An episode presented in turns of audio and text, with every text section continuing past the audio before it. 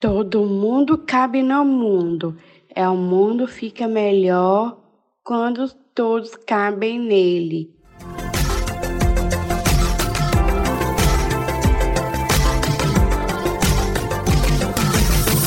Inclusive Luísa.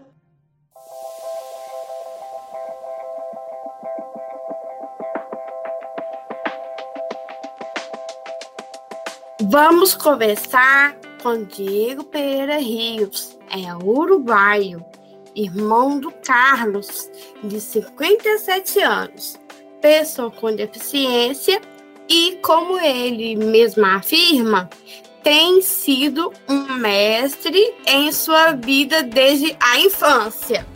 Diego também é escritor, professor de filosofia e religião no ensino médio mestre em teologia latino-americana na UCA de El Salvador, membro da Rede CREA, Cúmplices Pedagógicos para a América Latina e Grupo de Estudos e Pesquisa em Educação Superior, a GAPS.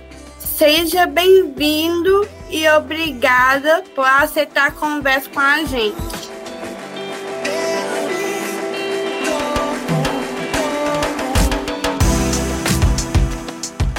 Boa tarde, querida Luísa. É um grande prazer estar com você, que é muito famosa. Agora que tomei contato com esse nome, conhecendo você, é, agradeço essa oportunidade de conversar contigo nesse tema tão importante que é a inclusão. Isso mesmo, que, tem que lutar para nossas diferenças, né? Eu com a síndrome de Down, para que seu irmão Carlos tem, acho que é paralisia cerebral. Exato. Diego, na sua apresentação, fizemos questão de trazer o Carlos, que é alguém muito importante na sua vida e que de toda a sua experiência e formação. Você afirma que ele é seu grande mestre. Diego, Vamos começar nossa conversa falando um pouco da sua relação com Carlos. Conte então um pouco dessa relação e experiência com seu irmão. Bom, eu agradeço que nessa oportunidade você colocou ali na minha apresentação o meu irmão Carlos, né? Porque muitos, eh, muitas oportunidades onde eu participo, onde eu tenho falas da, das minhas especialidades, né, a filosofia, a teologia e a educação, nem sempre ele entra nesse papo, né, porque não, muitas vezes não é, é importante para o comum da gente. Então, meu irmão tem agora 57 anos ele, depois de nascer, e minha mãe era muito pequena, tinha 14 anos, ele teve paralisia cerebral e meningites, duas enfermidades que afetaram todos os órgãos e seus sistemas nervoso, ósseo, e fizeram dele que ficasse como um bebê que até hoje tem 57 anos, totalmente dependente da minha mãe, que até o dia de hoje é muito incrível e admirável ver a minha mãe cuidando dele, né? Com tanto amor, com tanta dedicação e que no meu caminho da, da minha vida eu sempre lembro e conto para os meus alunos. Ontem, pensando nessa entrevista, eu contava para os meu, meus alunos que muitas vezes, na época da infância, da, da adolescência, que tem muita muita queixa, muita rebeldia quando meus pais me corrigiam ou eu queria brincar na rua e eles me me chamavam para entrar estudar e eu ficava bravo. Eu dormia no mesmo dormitório que ele e quando eu estava assim eh, bravo, eu olhava para ele e sempre dizia: eu não posso me queixar porque eu posso correr, eu posso me expressar, eu posso estudar, eu posso comer sozinho e ele não. Então, desde a infância, meu irmão foi um mestre nesse sentido de eu afrontar as dificuldades da vida num mundo onde se privilegia as capacidades, sobretudo intelectuais, ou eh, nas ações que a gente logra fazer em público ou em diferentes grupos que a gente integra, mas que meu irmão sempre me chamou para essa reflexão. Quem sabe a minha vocação pela filosofia foi a, a, partir dele. E sempre eu, quando estava triste, quando, inclusive, quando eu comecei com minhas primeiras namoradas, eu contava para ele, né? E por momentos eu até sempre senti que ele me compreendia. Não sei se é assim, porque na época que Eliane nasceu, não tínhamos o avanço da ciência que temos hoje, e, e ele ficou prontamente nesse estado, né? Mas por momentos ele presta atenção, ele se ri. Até hoje, cada vez que eu vou na casa da minha mãe, eh, eu chego e ele começa a gritar e começa a rir, porque cada vez que eu chego, vou nele, eh, eu, eu dou mordida para ele, eu pelisco ele, eh, que foi sempre uma brincadeira que, que eu teve com ele, essa conexão de, de que sempre seja reconhecido na nossa família como alguém que está sempre numa cama eh, ou numa ca, eh, cadeira de rodas, né? sempre dependendo de outros para se mover. Cada vez que eu chego na, minha, na casa da minha mãe, eu vou com ele.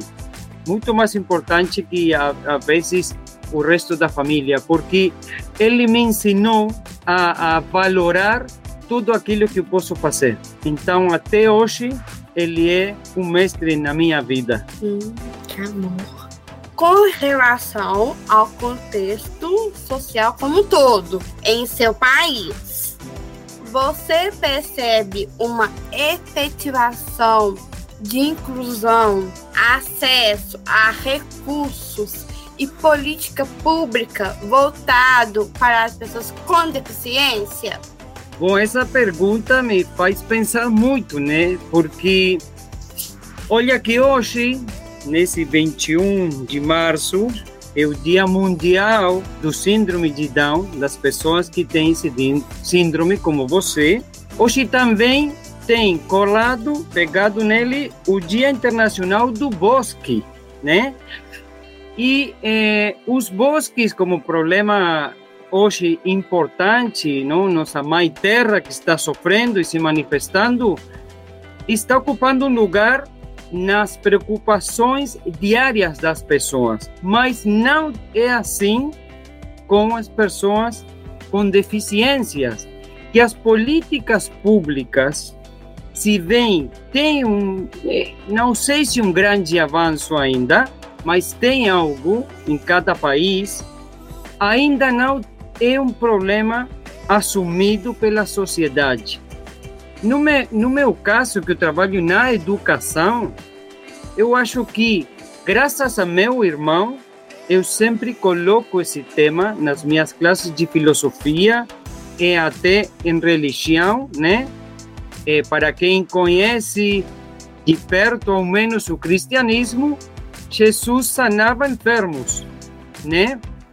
E desde o começo da história da humanidade, sempre teve pessoas que nasceram com deficiência, que são sempre excluídos da sociedade.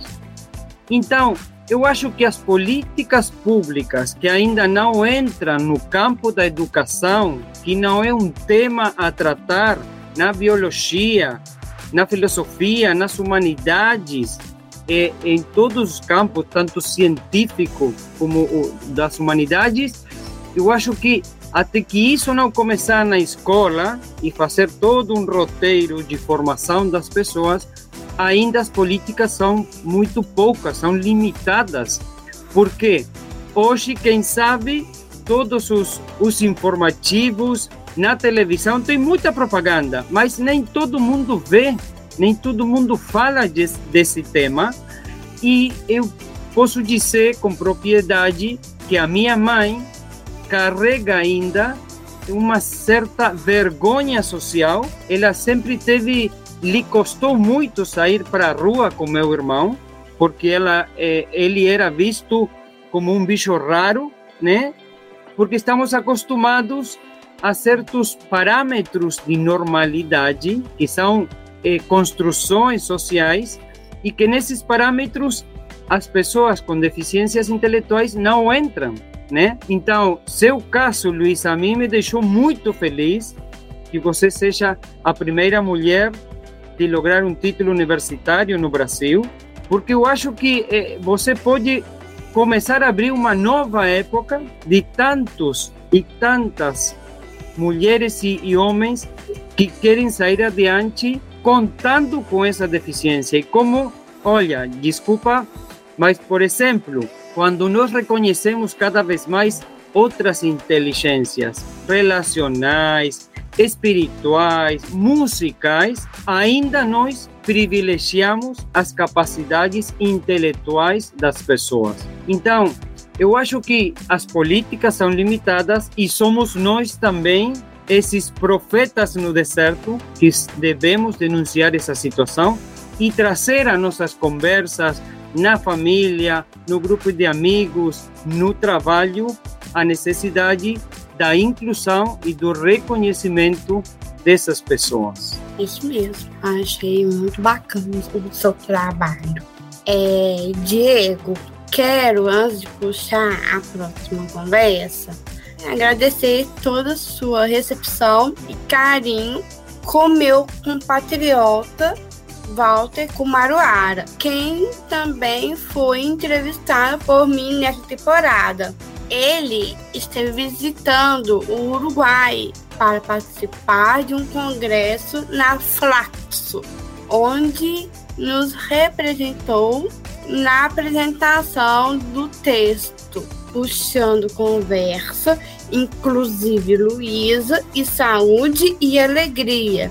Reflexões sobre comunicação para a cidadania a partir de três experiências brasileiras que escrevi junto com ele e de outros parceiros.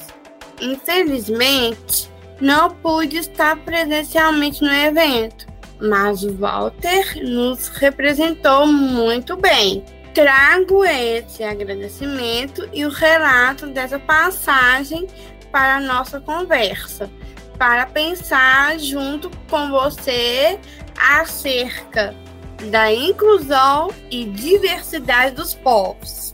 Sendo você integrante de um coletivo latino-americano de professores e estudiosos no campo da filosofia, voltado a pensar sobre as diferentes realidades. O que te move a defender participar e acreditar nessa relação entre os povos da América Latina? Bom, eh, em primeiro lugar, eu agradeço a Deus e a Tupã por ter recebido aqui no meu país, na minha cidade, e ele esteve aqui comigo na minha casa. Eh, o Altinho, receber ele aqui foi um, um gran, uma grande benção porque logrei compartilhar com ele algumas inquietudes pessoais.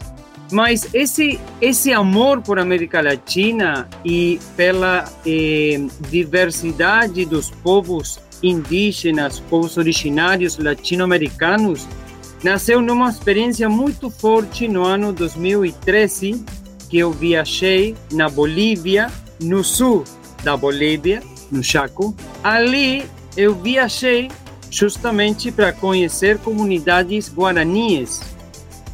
E quando eu cheguei lá, eu fiquei tão, tão triste da, da situação dos indígenas. Parecia que eu tinha chegado em 1500 lá. A mentalidade, a, a explotação do índio nessa zona é muito forte e me doeu muito uma experiência com jovens guaranis que participavam é, numa paróquia onde eu morei nesses dias, porque eles não, quando eu falava com eles, não olhavam meus olhos, sempre para o chão ou para outro lado. E um dia perguntei para uma pessoa uruguaia que estava lá, por que passava isso. E ele me explicou que para eles eu era branco, superior a eles, e eles estavam acostumados culturalmente a não enfrentar o olhar do branco. A partir dali, eu comecei todo um caminho de começar a conhecer povos indígenas.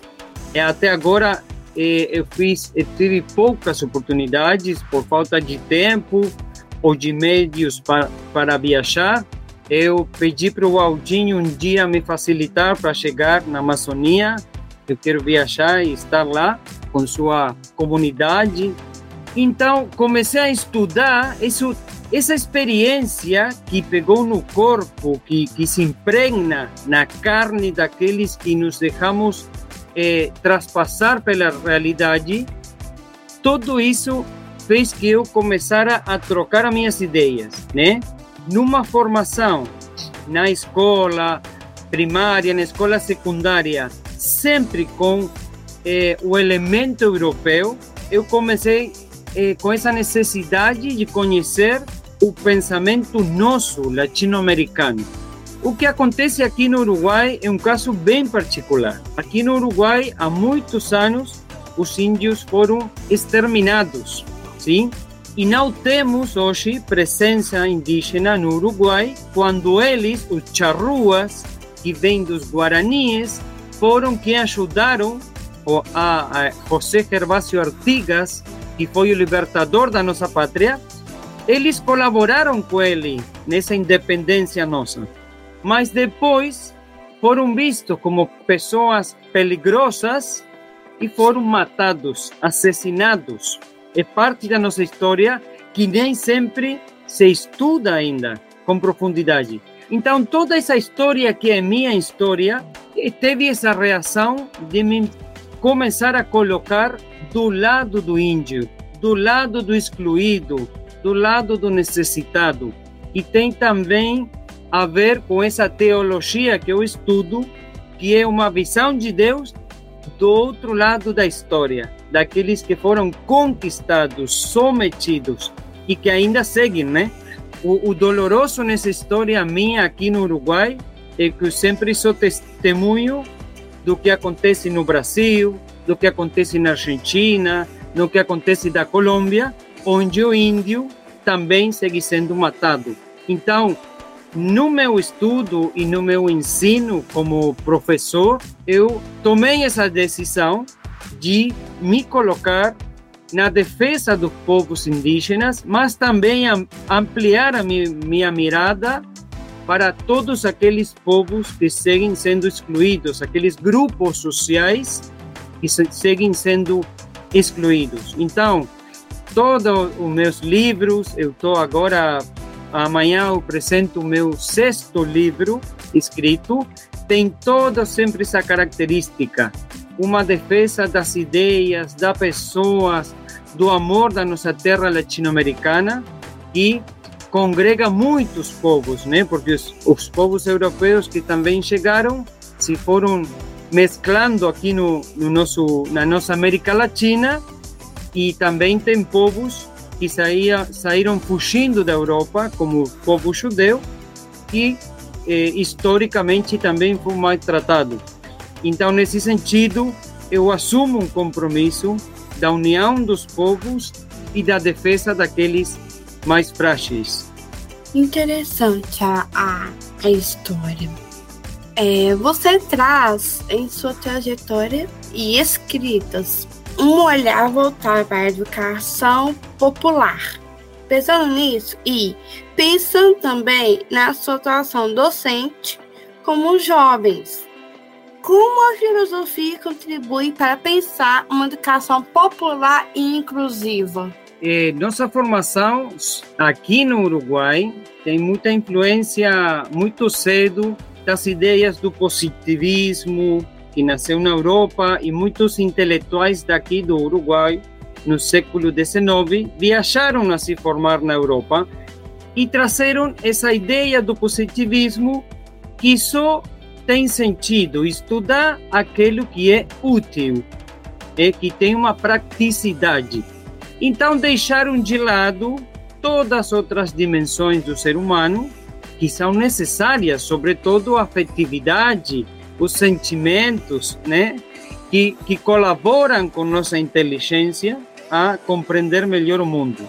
E essa formação ainda está nos nossos programas educativos, privilegiando intelectuais europeus e não dando a oportunidade de conhecer tantos pensadores e pensadoras latino-americanos que, como eu, eu aprendo com eles, né?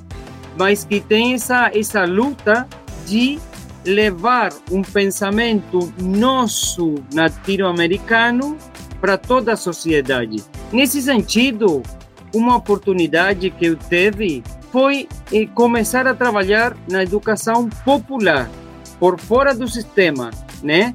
Eu trabalho na educação formal, mas informalmente com um amigo começamos a em uma ONG num bairro muito pobre, mas muito pobre economicamente, mas muito rico humanamente.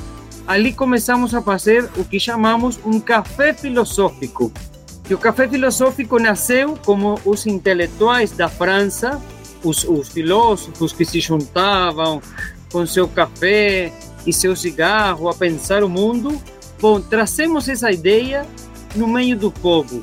E nesse café filosófico, a gente convida a população do, dali do bairro e participam desde meninos de 7, 8 anos, começando a ler, a escrever, até gente maior de idade. E a riqueza que tem ali, ter um tempo para pensar nossos problemas, com a ajuda de alguns filósofos, fizeram que a gente descobrira a riqueza que sabemos que o povo tem, mas que não tem lugar muitas vezes nas aulas formais da educação, que sigue sendo, como dizia Freire, uma educação bancária, onde os professores colocam as suas ideias nas cabeças do, dos alunos e não dão oportunidade de se expressar. E a beleza desse café filosófico, como uma, uma prática de educação popular, foi começar a empoderar a, a, a, que a gente acredite, acredite que pode pensar os próprios problemas e buscar resoluções e não sempre esperar que outro venha resolver nossos problemas. Eu acho que essa é a fortaleza da educação popular, que empodera o povo para buscar as suas próprias soluções, que não sempre são a que vêm dos, dos governos. Eu acho que por aí a educação popular tem um campo ainda muito grande para seguir fazendo. Bacana demais. Em um dos, de seus textos sobre o café filosófico, você apresenta uma estratégia para levar as contribuições da filosofia para outros espaços sociais que não somente a sala de aula, como disse agora, onde realizavam encontros para diálogos comunitário e aberto. Pode contar uma dessas experiências de diálogo com a comunidade? Por exemplo, numa dessas experiências a gente trabalhou quem segue sendo o, um mestre para todos que se dedicam à filosofia é, é nosso querido filósofo Sócrates. Sócrates, que foi acusado de pervertir os jovens e trazer ideias novas. E quando a gente conhece Sócrates, descobre que seu método, a maiêutica, era só perguntar ele se acercava a qualquer pessoa e perguntava: O que você está fazendo? E como se faz isso?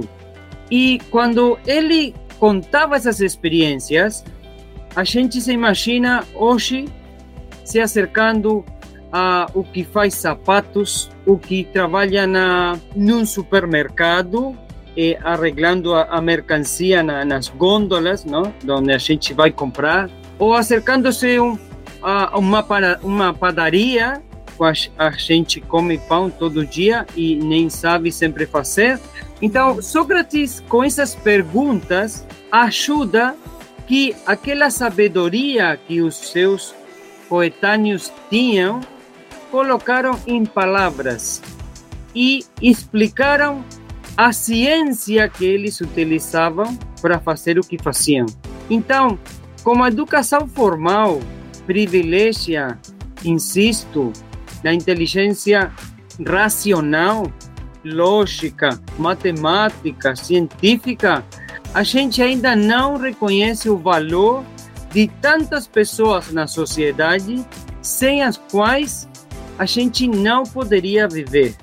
Desde que se sube a um autobus, quem dirige o autobus, é a pessoa que está vendendo alguma comida na rua e a gente é, se acerca a comprar. Tem tanta gente sábia ao nosso redor. Por exemplo, eu sempre olho a minha, eu falo com a minha mãe, que ela sempre diz: Eu estou feliz de que meus filhos estudaram e, e tenham sua vida. E no meu caso, eu sou o único da família que se tornou escritor. Mas a minha mãe sempre diz: Eu nem terminei a escola, eu não sei nada. E sempre digo: Mãe, você sabe muito mais do que eu, porque o amor que você me ensinou no cuidado do meu irmão, eu levei esse mesmo amor para o cuidado do meu filho. Essa atenção, essa dedicação, esse carinho que, apesar de ser muito difícil, está presente. Então, se Sócrates aparecera nesse momento, estivera com minha mão, a minha mãe reconheceria nela essa sabedoria. Então, nos café filosófico, sempre começamos com a experiência de Sócrates, levamos que a gente comece a perguntar. A gente muitas vezes, em muitos lugares, não pergunta por medo. E quando nos, nos perguntam alguma coisa, a gente tem medo de responder. Então a gente está limitando nossa capacidade de ampliar os conhecimentos e, sobretudo, compartilhar. Por isso, nesse café filosófico que a gente está logrando fazer, está brotando toda uma sabedoria do povo que logo temos que organizar, sistematizar e devolver para que eles confiem nas suas próprias capacidades. Você de ser irmão, achei muito, muito bonito, né? O, de amar meu irmão. Eu com minha irmã tem relação sobre isso também. Minha irmã não tem Down, mas eu tenho Down. Mas eu amo ela assim mesmo e eu amo assim como você sente seu irmão. Ah, que bom. O contexto social é específico no Brasil e no Uruguai. Para você se tratando de inclusão social e até mesmo partindo de seu olhar nas experiências que viveu tanto em sala de aula quanto em diálogo com a comunidade. O que você acha que nossos países têm comum nos desafios do combate ao capacitismo? Bom, tem em comum um sistema econômico capitalista que promove o consumo, o consumismo, que promove a efetividade da produção e eu acho que, inclusive hoje no Uruguai, a gente está começando, começando uma transformação educativa proposta pelo governo que quer trabalhar as capacidades que os jovens de hoje necessitam para se mover de melhor maneira no mundo, né? E tomar boas decisões enquanto ao trabalho, eh, etc. Isso está começando aqui no Uruguai nesse ano. Isso que a gente está vivendo já aconteceu em outros países. É parte de toda uma reforma educativa geral que quer preparar pessoas para a produção. Nesse sentido, as capacidades de que falamos hoje na educação nem sempre têm a ver com essa sensibilidade, por exemplo, com tudo que está acontecendo no mundo, aqui no Uruguai já mais de um mês, uma sequia como nunca vivemos na, na nossa história. Estamos morrendo gado, temos gripe aviar, numas espécies de pássaros que estão morrendo, fruto de toda essa situação. Mas também temos, como no Brasil ou Peru, inundações, né? E nem sempre a educação logra capacitar na sensibilidade, sensibilidade social, na solidariedade. Então, é, que temos em comum Uruguai e Brasil, que somos parte desse sistema econômico, é, social, político, onde se privilegia de novo é, essa inteligência racional nas resoluções de problemas que muitas vezes são criados pelo próprio ser humano. É, vou colocar um exemplo, né? A pandemia que vivemos, essa solidão que viveram tantos jovens, até agora estão mostrando as consequências. Muitos jovens com problemas de pânico, de falta de relacionamento, e isso nem sempre está nas agendas dos governos. Por quê? Porque estão preocupados para que os jovens entrem na máquina do sistema educativo e saiam espertos em algo para produzir pronto. E as carreiras terciárias, por exemplo, cada vez são mais curtas para que a gente possa rapidamente colocar gente a trabalhar. E sempre com essa exigência de ser o melhor, de ser o máximo, né? Quem, quem logra chegar ao máximo triunfa e os outros não. Então, todo esse sistema capitalista que nos envolve na América Latina e no mundo inteiro, portanto, Brasil e Uruguai, eu acho que é um grande desafio que nós temos, mas que nos exige cada vez mais pensar muito bem o nosso voto político para quem colocamos nesse lugar de decisões, mas também eh, cada vez crescer no compromisso de que na vida diária a gente se comprometa a valorizar todas as capacidades que temos as pessoas. Isso mesmo, achei interessante também. Falando um pouco sobre a relação com a América Latina, quando e como surgiu seu interesse em se aprofundar nos estudos e questões da América Latina?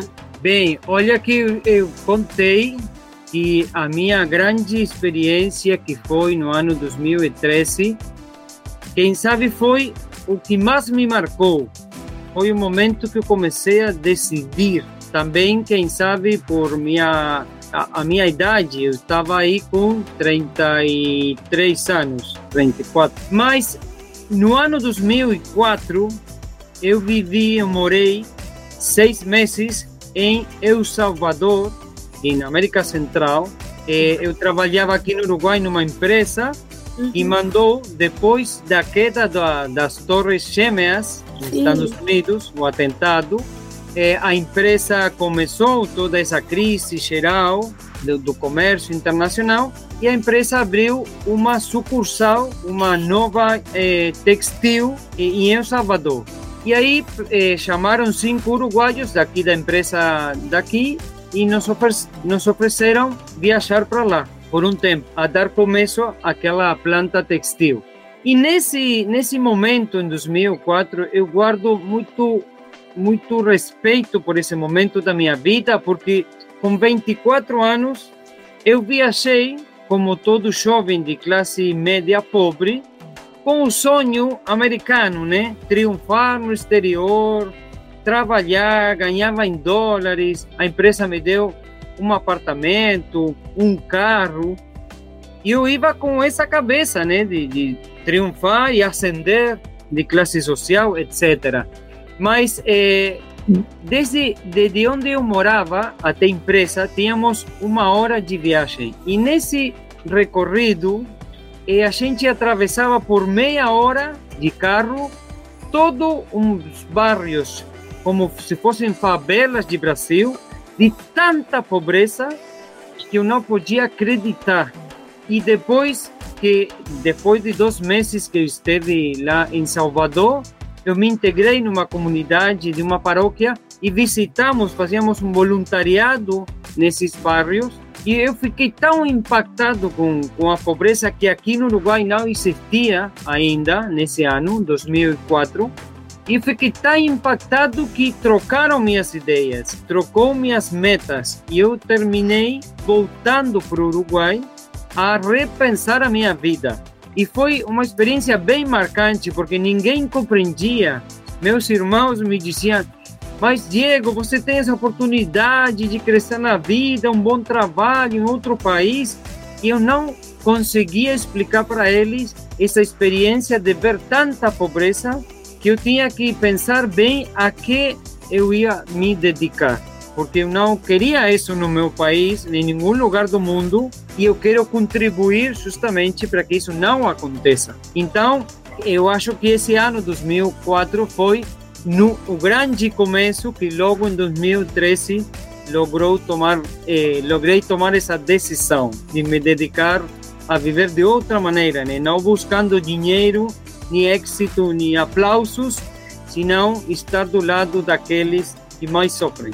Com certeza, achei interessante. Diego, eu tive acesso à sua poesia América Grita e até ouvi a canção da poesia foi produzida. Gostei muito, parabéns. Poderia contar para a gente como nasceu essa escrita? Olha, eu ontem eh, estava com o livro, meu primeiro livro, onde eu publiquei essa essa poesia de América Grita.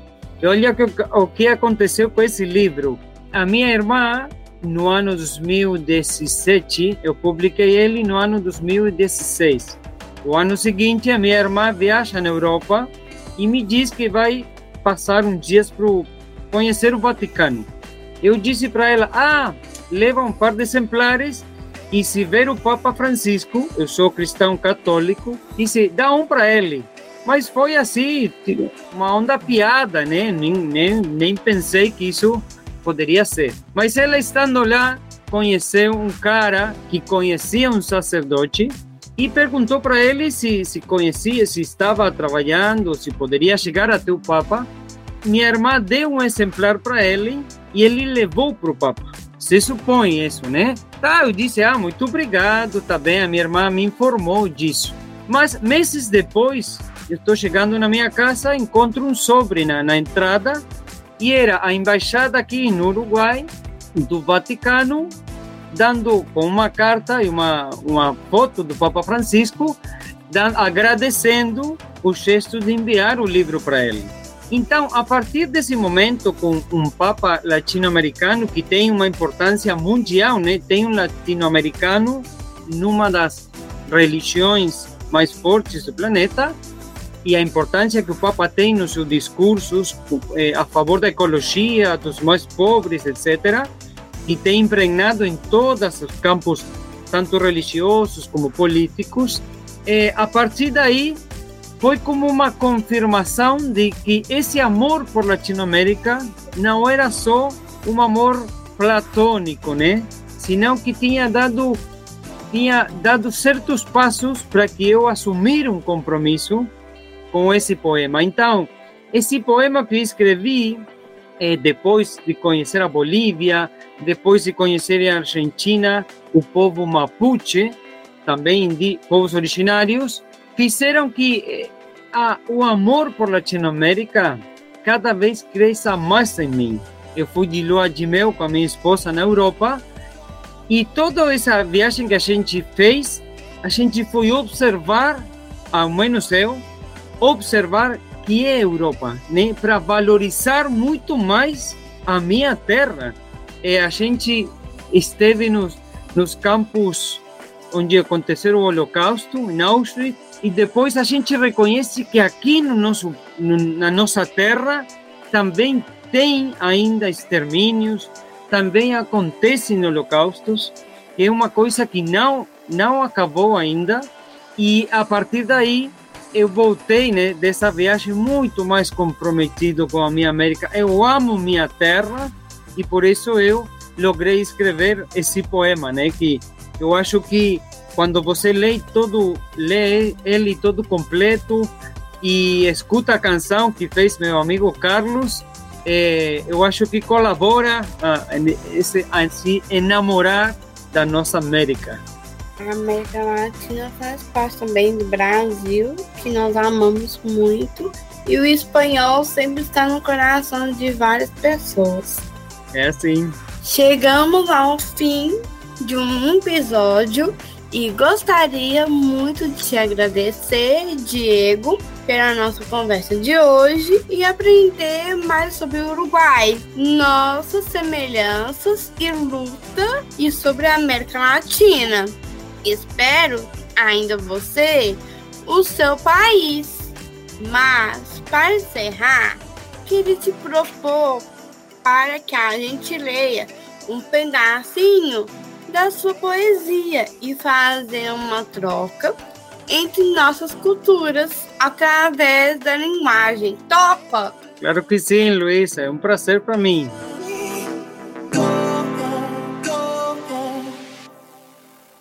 América grita. Da colônia, o espírito anima para investir a glória do que chegaram com a civilização e eles nos arrancam a nossa tradição. América grita y su voz es la nuestra, la que nos anima, la que nos despierta a la lucha del indio, dueño de estas tierras, que alza con sus lanzas todas las banderas. América grita con gran convicción. Hoy ya se palpita la liberación. Sentados a la mesa, sus hijos comerán el fruto de sus lágrimas, el vino y el pan. América grita, é sua voz, é a nossa. Aquele que nos anima, aquele que nos acorda. A luta do índio, proprietário dessas terras, que ele levanta com suas lanças, todas as bandeiras. La lucha del indio, dueño de estas tierras, que alza con sus lanzas todas las banderas. Gostou da conversa? Fique ligado nas nossas redes sociais www.inclusiveluiza.aic.org.br e também no Instagram, arroba AIC Ardeline Cidadania e arroba Ru SR Camargos. Comente nossos posts com quem você quer que eu converse sobre a temática da inclusão. Ah, e não deixe de assinar o podcast no seu tocado preferido. Não perca nenhum episódio. Até mais. Beijos.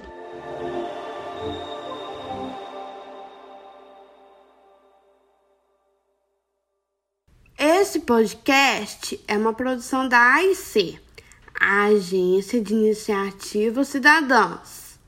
A direção do Inclusive Luísa é minha, Luísa Camargos.